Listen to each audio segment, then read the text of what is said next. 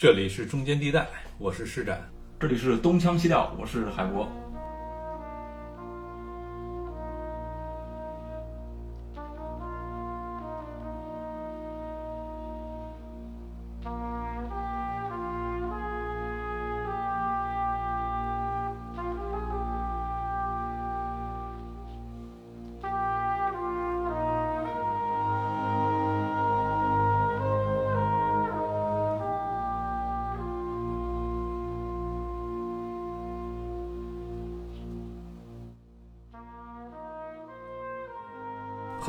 会拒绝这一点，实际上那是在拒绝说历史是否有一个目的，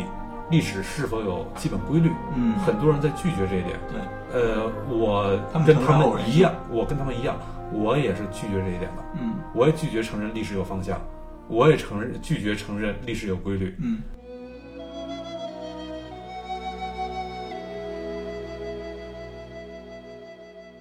其实您也提在那个边疆问题与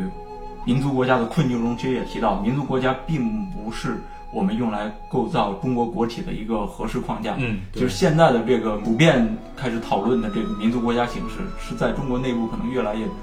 越不与它的这个中国叙述相匹配了。嗯，那新一阶段的这种聚合精神，它那个是什么呢？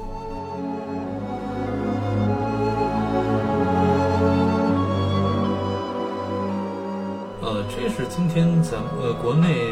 学界讨论上的一大问题。嗯就在于，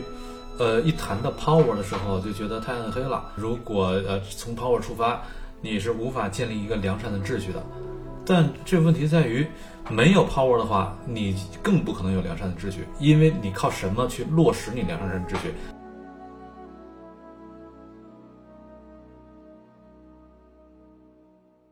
这期的嘉宾呢是来自外交学院的施展老师，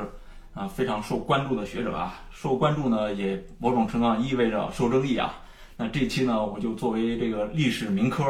准备向专业的政治学学者施展老师发问了。爱道斯或者整个大观学术团队都有一个问题意识嘛，所谓的原问题嘛。对，对原问题，可不可以再详细解释一下啥叫原问题啊？呃，原问题当时呃，变量商学院这边让我用一句话来表达，我就用给了他一句话。不过这句话他可能听完之后更懵了。我说什么叫原问题呢？就是对问题本身进行发问。呃，这有可能呃，变量的人听起来就更懵了。啥叫对问题本身进行发问？呃，实际上就是每当你去呃关注到一个问题的时候，你还要往前再多问一句，就是我为什么会问这个问题？我是在一个什么样的背景下会问这个问题？呃，就打个比方，就是比如很多人现在都在担心中国的担心中国的这些呃地方债务问题，说我们的财政可能会啊、快要扛不住，我们会会怎样怎样，以及仔细的去看中国的地方债务它的规模呀、每年的财政收入啊等等，基于这些经济学的理论去研究去判断。呃，进一步得出中国会处在怎样的一个经济危机当中，得出这样的一个判断。但是他们之所以问这个问题，问中国的财政是否已经走到了一个要崩溃的边缘，他之所以会问这个问题，它都有一个前提假设，就是中国的财政逻辑跟西方的财政逻辑是一样的。如果你没有这个假设的话，你是不会问出那个问题的。嗯对，但是很多人他去问中国财政是否走到崩溃边缘，问这个问题的时候，他对刚才我说的那个前提本身没有一个足够的反思。那么所谓原问题是什么？就是你对你问题依赖于什么样的前提，对这个事儿要要进行发问。嗯就比如回到刚才我举的那个例子上，呃，中国财政是否会崩溃？实际上很简单，不会。为什么？因为西方的财政是流量表，而中国的财政是资产负债表，它背后的逻辑是完全不一样的。呃，所以你是没有办法用西方的逻辑，呃，用它来解释，用它来预测中国的。当然，我这里没有说哪个好，哪个坏，哪个对，哪个错。呃，这些好坏对错，这都是第二位的问题。前面第一位的问题是你先得把这个它是啥，事实究竟是什么，你得先把它理清楚。嗯嗯，其实我看过一些您上课的课程啊，像呃双循环结构的阐述中国内部秩序整合，就如何用故事进行整合，这都是当时的一些标题了。嗯那这些其实在写枢纽的时候也是一些应对应的话题吧。我不知道在授课的时候你会做出一些什么样的调整呢？在商学院里讲这些的时候，我在枢纽里面写作的时候，首先要求有一种有一种理论的完备性，嗯，所以我会把整个这个理论它的逻辑框架，我要完整的建构起来，呃，以至于呃，我看到有一些在豆瓣网上的一些书评，呃，就是那种那个读者的短评，呃，他们就说啥、这个啰里啰嗦，有一个事儿，那有有一些什么事儿，就是几句话说明白了，他非得在那儿啰啰嗦嗦来回文绉绉的，来回兜圈子，就兜了一大圈儿，最后正呃说出来一个，兜了一大圈儿之后说出来一个这个早就能得出来结论，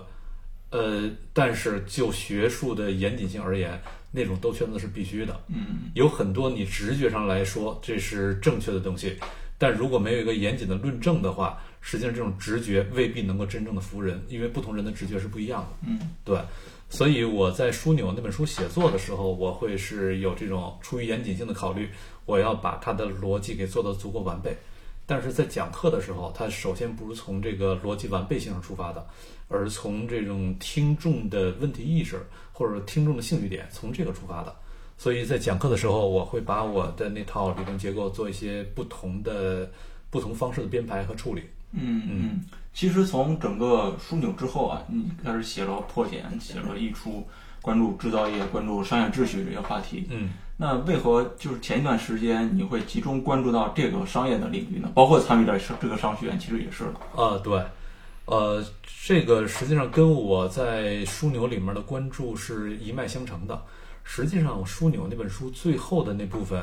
呃，最后两章就是在讨论中国在经济层面它和和世界秩序相之间的关系。呃，实际上我们今天看到中国在国际上，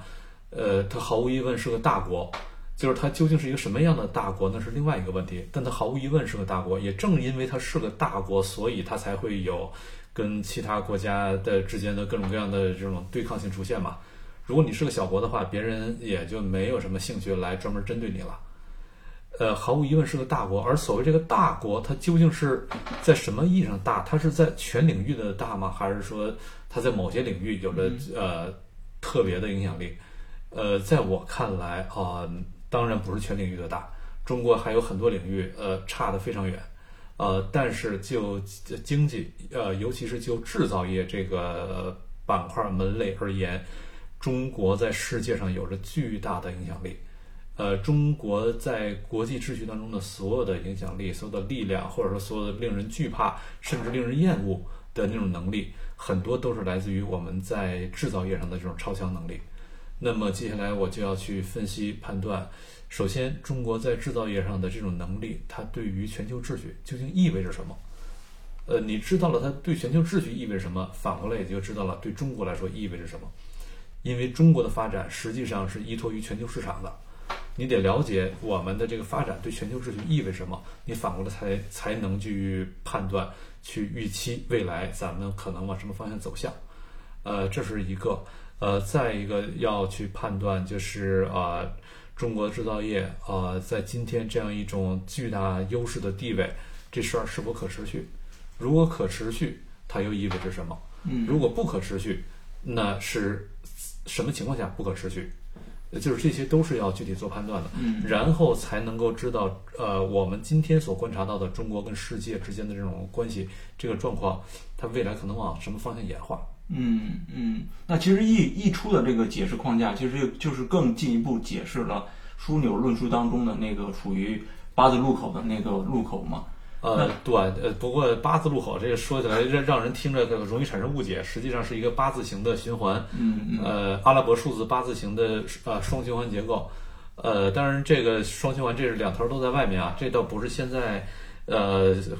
很多人在说的那种那个内循环跟外循环，嗯嗯，不是这种形状的这种双循环，而是这个两头都在外的。中国跟西方以及中国跟不发达国家两头都都在外的一个阿拉伯数字的八字形的双循环，中国在中间的那个呃封腰那个节点上。对啊，那这种从溢出的那种就是的呃之后的梳理来看，那这种中间性是可持续的吗？呃，就目前来说还是呃能够持续的。当然，就是任何事情，呃，就是这种经济发展的逻辑啊，什么你是没有办法去判断一百年之后会怎么样，没法预测是吧？对，所以因为甚至三十年前你都没有办法想象中国会到今天的这个位置，嗯，所以，呃，所以就是呃，我所说的这个可持续，呃，是就未来十年内来说，嗯，中国作为世界制造业中心、世界工厂这个地位还是无可替代的。就是越南啊，什么印度啊，它根本都对中国不构成一个实质性的挑战。呃，相反，以越南为例，它对中国会构成一个进一步的补充。就是中国这边不再适合在中国发展的，把它转移出去。但是转移出去的，呃，那仅仅是整个生产流程当中的呃最终端的某些环节，上游的更多的环节仍然在中国这边。那么此时它就不是真正意义上的转移走，而是中国的供应链网络的溢出。嗯嗯嗯，比如说您您其中有一节课就讲到整个关注这个商业呃制造业，其中有一有一节课专门讲到这个商人秩序的建构，嗯这个主要是谈什么呢？这个对那些企业家们，对那些学去变量中国去上课的人，他能够嗯接收到什么样的信息？呃，商人秩序的建构是我观察到了一些呃现实的现实的困境。首先还不叫困境，就是一些现实存在的状况。嗯是什么呢？在有可能在三十年之前，全球的呃，就全球经济而言，呃，各国的经济单位和政治单位还是大致合一的。但是现在已经严重的不合一了。我用一个具体的数据，这事儿就很容易说明白。呃，在三十年前，九十年代初的时候，呃，全球贸易结构当中，大概有呃百分之七十几是制成品贸易，只有百分之二十几是是中间品，也就是说零配件儿嗯是这种贸易。呃，如果百分之七十几都是制成品贸易的话，那就意味着绝大部分产品都是在一个国家内部完成生产的，否则它应该更多的都是零部件贸易嘛。而到了二零一八年的时候看到那个数据，就正好反过来了，百分之七十几都是呃中间品贸易，嗯只有百分之二十几是制成品贸易，这就意味着它的生产环节不再以国家为单位了。呃，在生产环节上已经是一种高度的穿透国界的存在了。呃，那么这还仅仅是就制造业而言，嗯呃，然后一旦咱们去看到互联网的话，你会发现互联网早就是不以国家为单位在运转了。呃，那这就意味着，呃，你的经济运转越来越不以国家为单位了。呃，它是独立于国家之外的另外一种呃另外一种呃空间结构，它跟国家的那种领土化的空间结构是不一样的。国家是没有办法治理经济领域的那个空间结构的，因为国家的能力它只局限于自己的领土范围之内。嗯就算美国有什么长臂管辖权，它那管辖权能管辖东西也是有限的。那么在这种情况下，呃，就意味着商人他们所营造出的经济空间，跟国家所营造出的政治空间是一个在不同的次元里面了。这个经济空间这个次元里面，呃，有很多治理规则、治理秩序还没有不存在，是空白的。但是国家又不可能主导参与进来来搞这个事儿，于是这就意味着这是有一种秩序的真空。规则的真空，这种秩序、这种规则，既然没有办法靠国家为主导建立起来，那在这个领域就只能以商人为主导建立起来。这个不是说，呃，这不是说就是在一个国家内部，呃，商人要取代国家，而是说，呃，商业、贸易、生产，就也呃，或者说所有的这些经济环节，它所发生的空间，跟国家的这个政治空间是两个次元了。嗯，就很难用这种国家意识来去判断整个人家那个商业标准了。比如说某个产品的那个商业标准可能是全球化的呃。对，这是一方面。再比如就，咱举个简单例子啊，就比如这个生产啊、iPhone 手机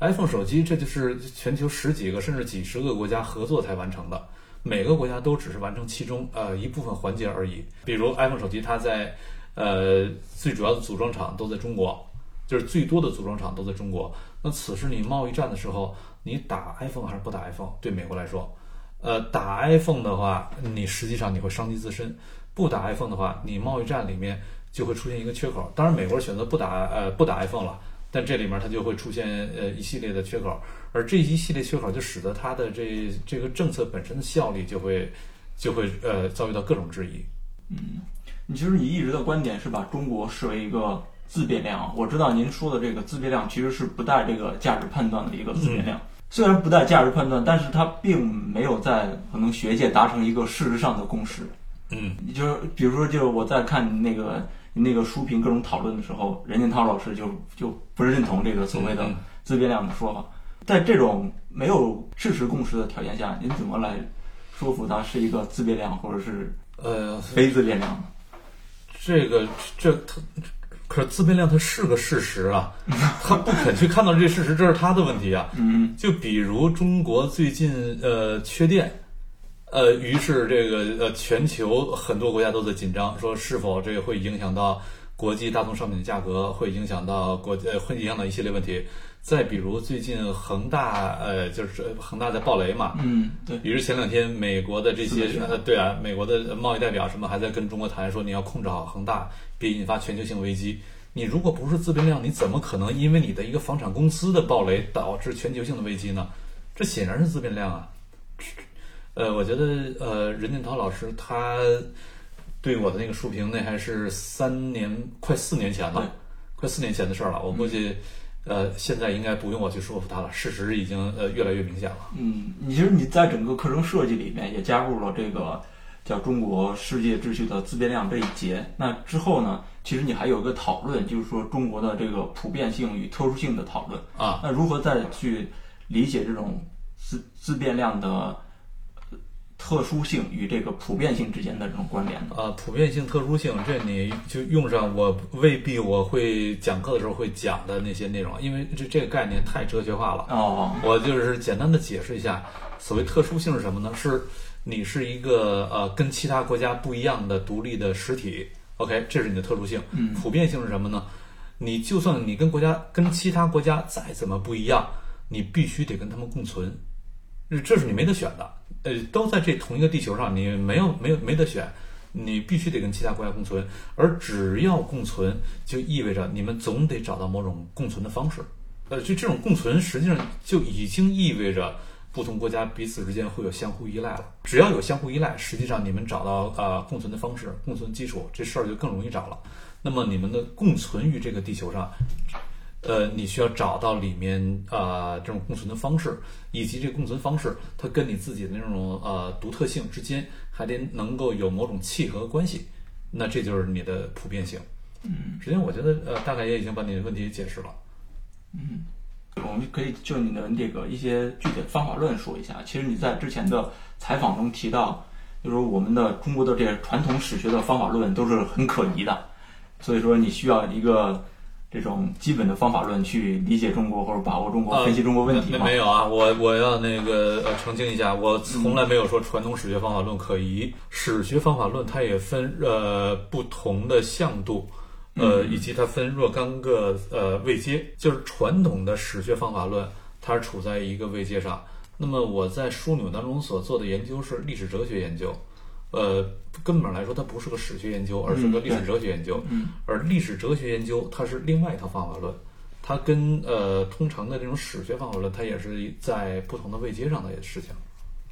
呃，就是史学方法论很重要的，就是比如史料的功夫，呃，然后对史料进行这种呃整理、去伪存真的能力，等等等等吧，就就是这有一整套的这种呃科班训练的很规范的方法了。嗯这是史学方法论，呃，但历史哲学的方法论是要去追问历史的原问题。历史原问题就是我们为什么要去研究过去？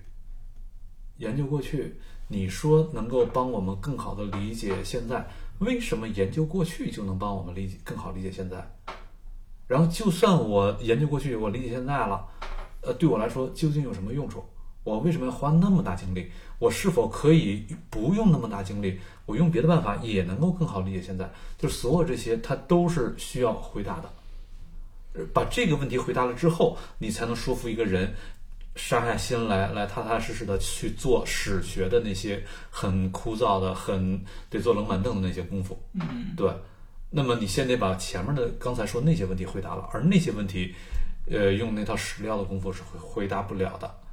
那些问题只能是用历史哲学的方法。嗯，其实这种历史哲学的方法，呃在可能历史学家看来，可能会不会会相互打架呀？实际上，这是说出来就有可能会得罪人，呃，因为这个历史哲学，呃，并不是所有的历史学家他都会关注这个领域嗯，啊。因为我我这次还特意问了一些历史学者，就是专门研究做做那种很正常的这种历史研究的啊，他们说有一派是很黑格尔的，但是有一派是极度反黑格尔的。对，对我这派就是很黑格尔了，对，就是呃，甭管黑格尔还是反黑格尔，如果你对你自己的选择能够给出一个足够强的说法的话，那都没有问题。呃，但是并不是所有的历历史学家都对于历史哲学有兴趣，呃，所以有些有些对历史哲学没有那么强的兴趣的学者，呃，他们选择 pro 黑格尔 or anti 黑格尔，那、那他只不过是他的一个呃，基于他的某种理论直觉吧，或者说甚至是基于他的某种道德直觉，并不是并不是基于呃一种历史哲学的原因。嗯，但是历史确实有太多的这个历史变量了，因为我看到那个也是王仁博老师给给您写的那个书评里面，他也提到这个黑格尔式的历史哲学，它是太线性的了嘛，然后这这种可能从今天看未来的观念模式，正是现在的这种历史学者所极力去避免的。呃，看怎么定义这个线性的。实际上，黑格尔式的呃历史演化，它它反正它这个所谓的线性肯定不是个直线，它是个螺旋线。嗯呃，如果是把它理解成直线的话，那那是对黑格尔的一种误解。呃，黑格尔不是直线的，螺旋线的。当然，王仁博老师他不会，他功力非常高了，他不会误解黑格尔。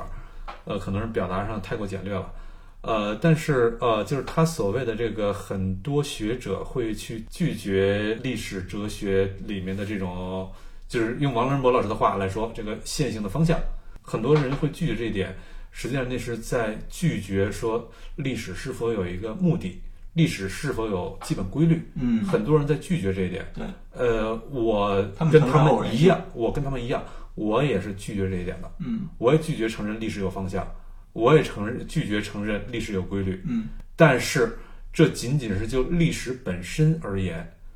历史本身而言，它没什么方向，也没什么规律。嗯呃，就是如果咱觉得有规律，那只不过是因为人类作为一种小虫子，在这个世宇宙当中，人你才见过多少东西啊？夏虫不足语冰，夏虫所以为他见到的那些东西，他以为那是规律，他根本他没见过冰。呃我就是说个呃不靠谱的脑洞，我们怎么知道我们不是生活在一个三体世界当中呢？只不过刚好它的乱纪元跟它的恒纪元，它是以呃它是以十万年为单位的，咱们刚好生活在这个十万年这单位之内，你怎么知道十万年之后就不会变成乱纪元呢？你你没有任何道理啊。而一旦到那个时候变成乱纪元，你之前所有的规律、所有的什么可预测没有意义了。所以就历史本身而言，我当然我也拒绝承认它有规律、有目的、有方向。但是历史哲学不是历史本身，嗯这是完全不同的两个事儿。历史哲学是干嘛使的呢？历史哲学是是用来回答一个问题的，就是究竟我们是谁？究竟我们是谁？而究竟我们是谁？这个实际上是通过不是去观察真实的历史，而是就我们观察到的所有的那些我们所拿到的那些历史记忆，我们以一种特定的方式把它给编织起来，编织成一个故事，然后这个故事能够获得所有的人的认同，这就相当于这些人拥有了共同记忆。嗯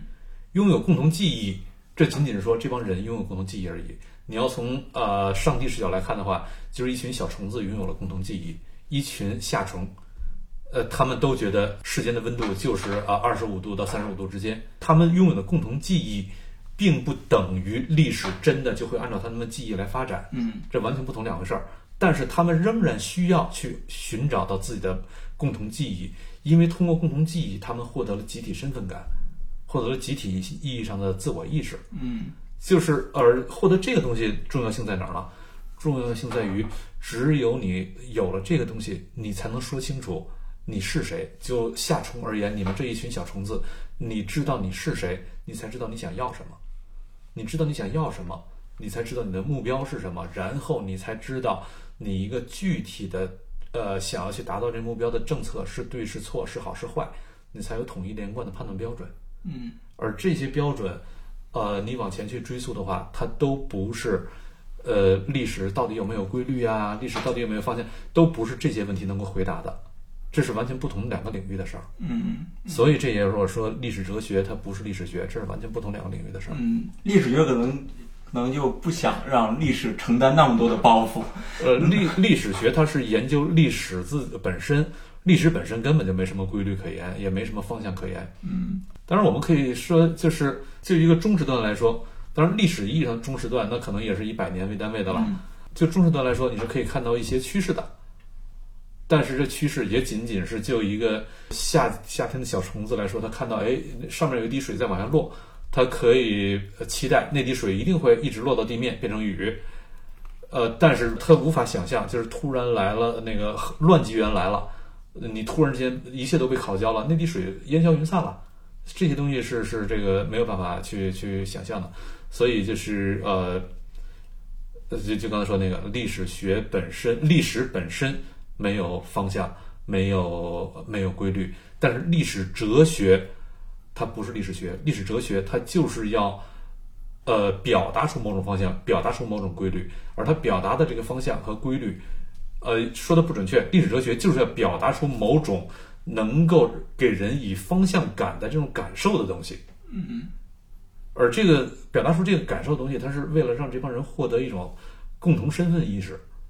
而不是说，嗯，我就此就帮你理解的这种历史本相什么了，跟他没关系。嗯嗯，其实您丝毫不避讳您的这个解释框架是回应当下问题，回应这种现实焦虑的。但是这总会让人联想起，包包包括我，就是读您呃枢纽的时候，会联想起。就比如抗战时期，有很多那种历史学家，他们写那种大历史，这时候各种就是宏观史。对对对对，比如雷海宗提出那个中国文化那个两周论，就是就是类似这种，对就天马行空的感觉的。对，嗯，就是我我我不知道我这种阅读体验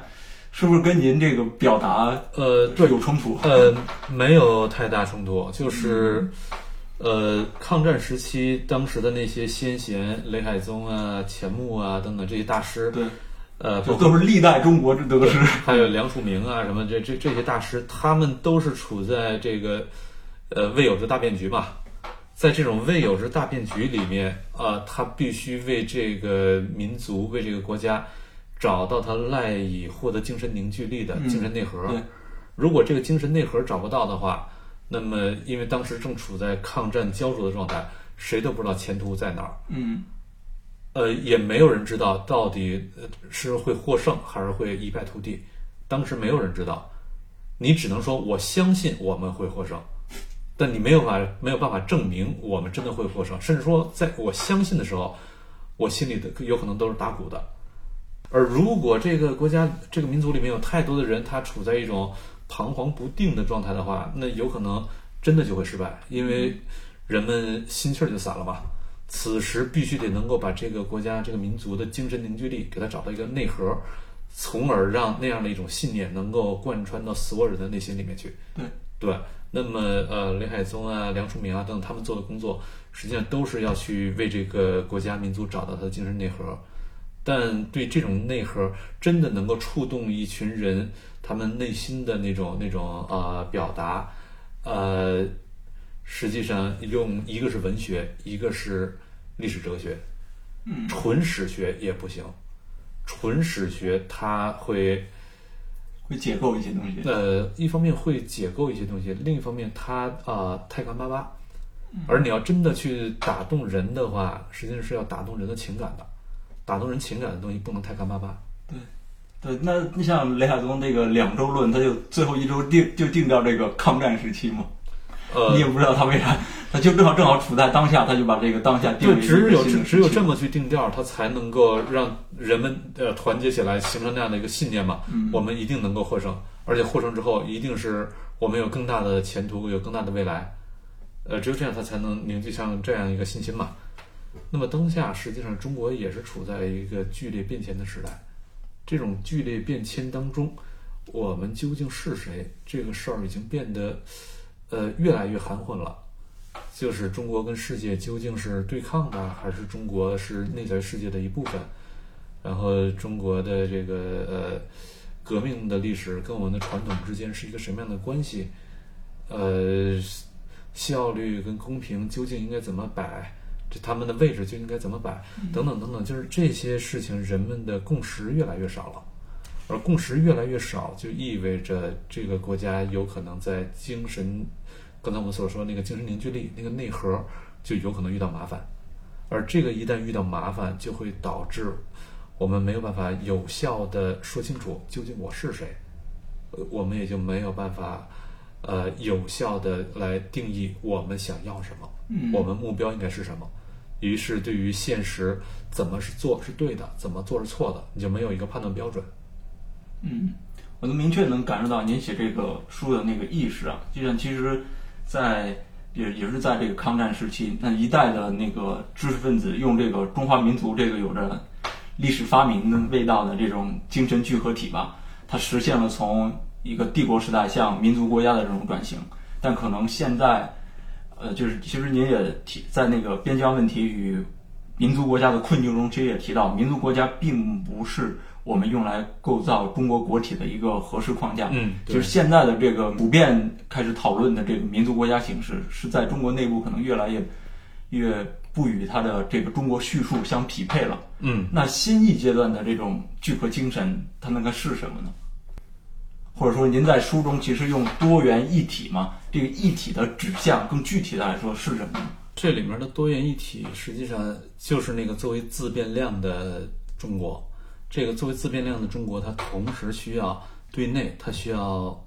需要啊、整合内部的这种呃多元的人群，既包括它在族群身份上的多元性，也包括这种阶级层面的多元性，还包括地域层面上的多元性。就是它对内需要整合这样一个呃多元的人群，嗯而而这种多元人群，你是没有办法找到一个某一个标准把他们全都齐一化的，这做不到。而且就算能做到，以谁为标准？你凭别人凭什么要按照他的那个标准来？嗯，那这这就这背后这个呃，那难度大极了。所以这个事儿是不可能的，做不到的。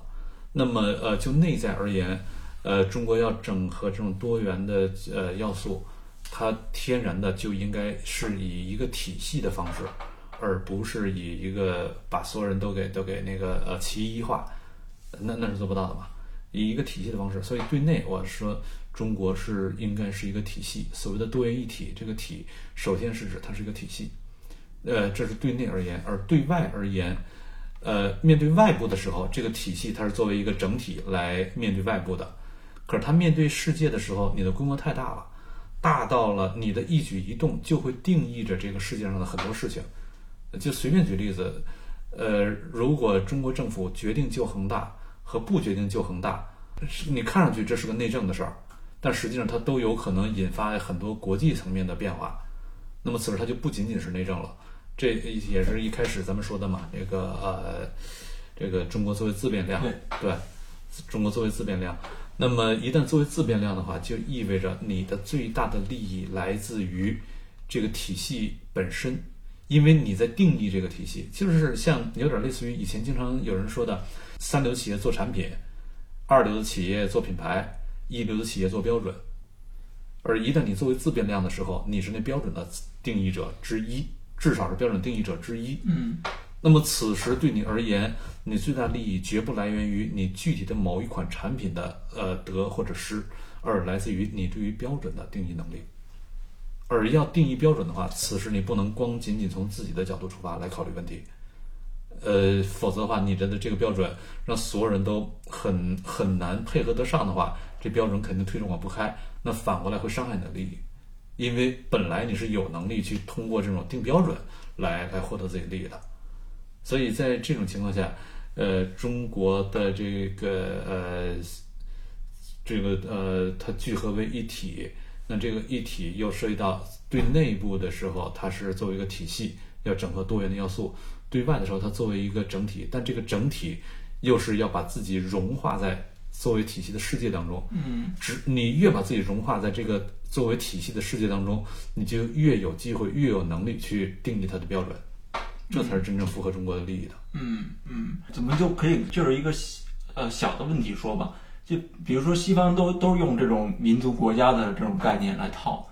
来可能来来阐述中国的问题，来评论中国的问题。嗯那其实中国的内部，呃，中国的学界呢，又有一种倾向，就可能像您说的，其实这种民族国家是不足以形容中国的。那这种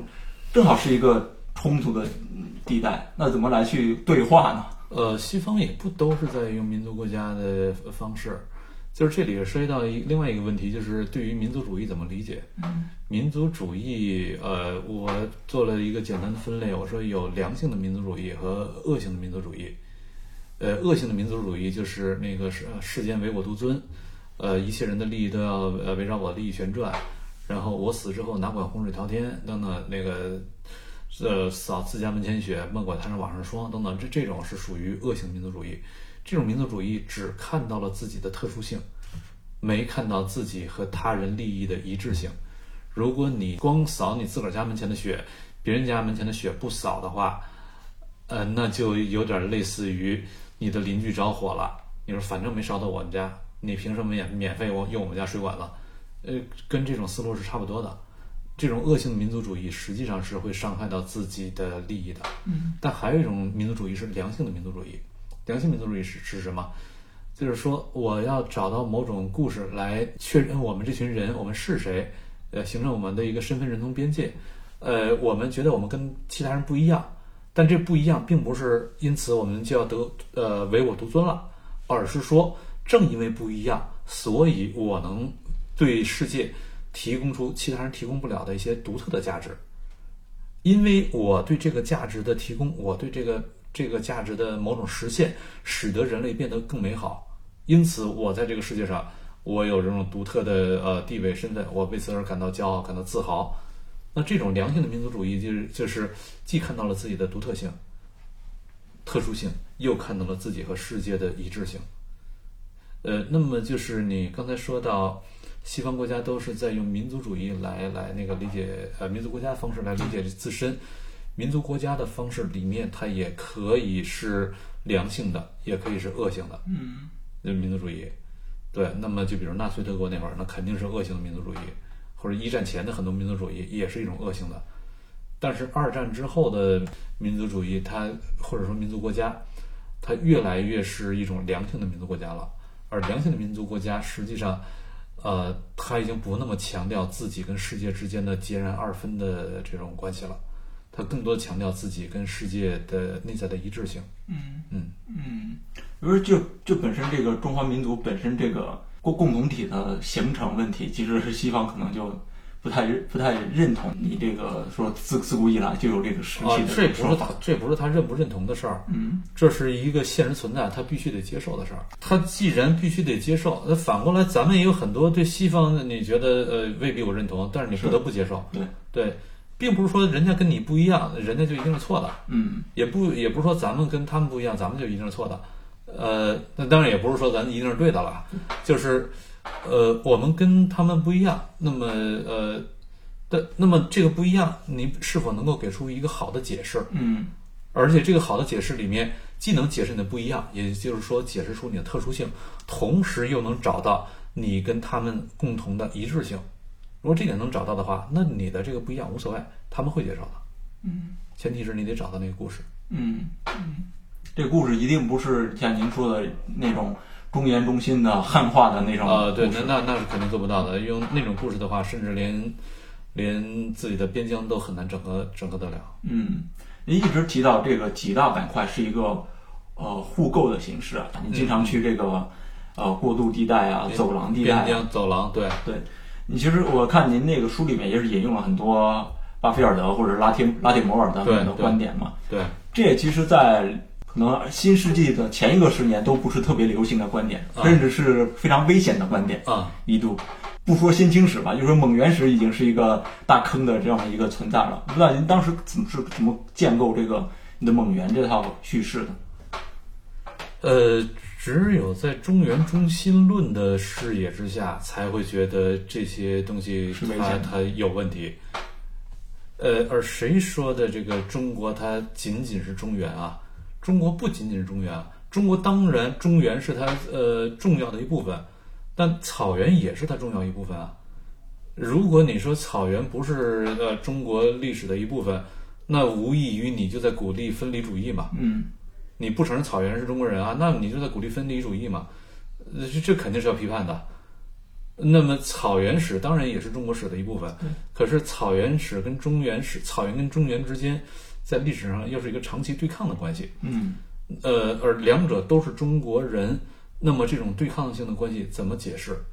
实际上，咱们可以把这个是呃问题切换一下。呃，在战国时期，秦国跟赵国也是对抗性关系，而且秦国坑杀了赵国四十万人。呃，你呃你把这个地理呃概念偷换一下的话，陕西人坑杀了四十万山西人。啊，当然那会儿的赵国，它既有山西的部分，也有河北的部分了。呃，就是陕西人坑杀了四十万山西人或者河北人。可是今天咱们会因此就是说陕西人跟山西人必须势不两立吗？嗯不可能的呀。那为什么？是因为我们找到了一套呃，这个对于事情的讲法，我们可以既承认当年的所有的那些战争冲突，同时又把它转化为我们共同的历史记忆。呃，那么同样的，就是呃中原跟草原在历史上长期的这种对抗性的关系，它只不过是因为它结束的比比那个呃秦赵之战要晚两千年，但并不代表这个事儿它是不可克服的，或者说在这种叙事逻辑上，并不代表它是不可克服的，只是没有人找到克服的办法而已。可是问题问题既然在那儿了，就意味着没人找到，不代表这问题不重要，它仍然需要去找。那你不能因为找不到你就你就放弃了嘛？嗯所以枢纽里面对于这个边疆啊，对于走廊地带啊，对所有这些地方的关注是要尝试尝试找到这样的一个呃叙述逻辑。对，包括像辽啊、那个金啊、契丹啊、这些民族的一个叙事也是非常多的。但是在我们传统的叙事，就是宋就就代表正统了，就前面的似乎都都不是都不，是你的了。实实际上二十四史里面，这个元史、辽史、金史，这这都是二十四史一部分啊。如果拒绝承认他们是中国的一部分的话，那就那二十四史你你就只剩，实际上那个还有像什么北齐史啊、北周史啊，呃，北齐书、北周书，然后北史等等这些，那都是关于呃游牧者所所建立的帝国，关于他们的这种叙述啊。如果你不承认他们是中国史的话，那二十四史还剩几史啊？就剩十几史了。嗯嗯，对我之前看过一个特别有意思的事儿，就是那个三国时期说董卓有可能是羌人，董卓董卓跟羌族的关系哈，啊，这没关系啊，那羌人他也是中国人呀。对，但是但是现在就是羌已经那个变成一个就是非常边缘性的这个族群了嘛。呃，对，那是在三国时期，确实不仅三国时期，在整个东汉时期都是这样。东汉最后亡就是亡在羌乱上，呃，羌乱啊，就当然直接亡是亡在黄巾之乱上，对？呃，但是黄巾之乱实际上后来就被那个董卓他们就给平掉了。呃，平掉之后，然后董卓起来搞事儿，在这会儿是是呃，最后亡在董卓之乱上。而董卓为什么能起得来？那完全是因为黄巾起来之前，呃，东汉帝国一直面对的最难办、最棘手的问题就是羌乱问题。之前一直不肯用用这个西北人去跟羌人打仗，因为他担心一旦我用西呃西北当地的那些豪族来跟羌人打仗的话，最后他们合谋怎么办？我就控制不住了。嗯，啊，那我就彻彻底就乱掉了。所以一直用中原的人去跟那边打仗，但实际上中原人并不懂得那跟羌人该怎么打交道，只有当地人才懂得怎么跟羌人打交道，也就懂得怎么去打他们的七寸吧。所以就是羌乱打了几十年搞不定，最后被迫不得不动用西北的当地人的时候，董卓就趁机写了。嗯嗯，您一直是关注北方游牧的这个边疆地带啊，因为啊读您枢纽也是感觉是关关注北方比较多。虽然那个前言里面提到一个西南地区，但是写着写着后面西南地区没有了，我不知道这个原因是是什么呢？呃，写着后边也有，只是，呃，西南地区它确实它在整个这个大的这个政治秩序的建构当中，因为我枢纽首先要要观察的是啊呃这种政治秩序的大的帝国政治秩序的建构，它怎么构造的？那么这个建构当中，不是所有的要素它的权重都一样的，有些要素它的权重更大一些。呃，那么最权重最大的两个要素，毫无疑问就是北方游牧和农耕，中原农耕嗯这两个权重最大，所以他们的活动构成了呃历史演化的主脉络。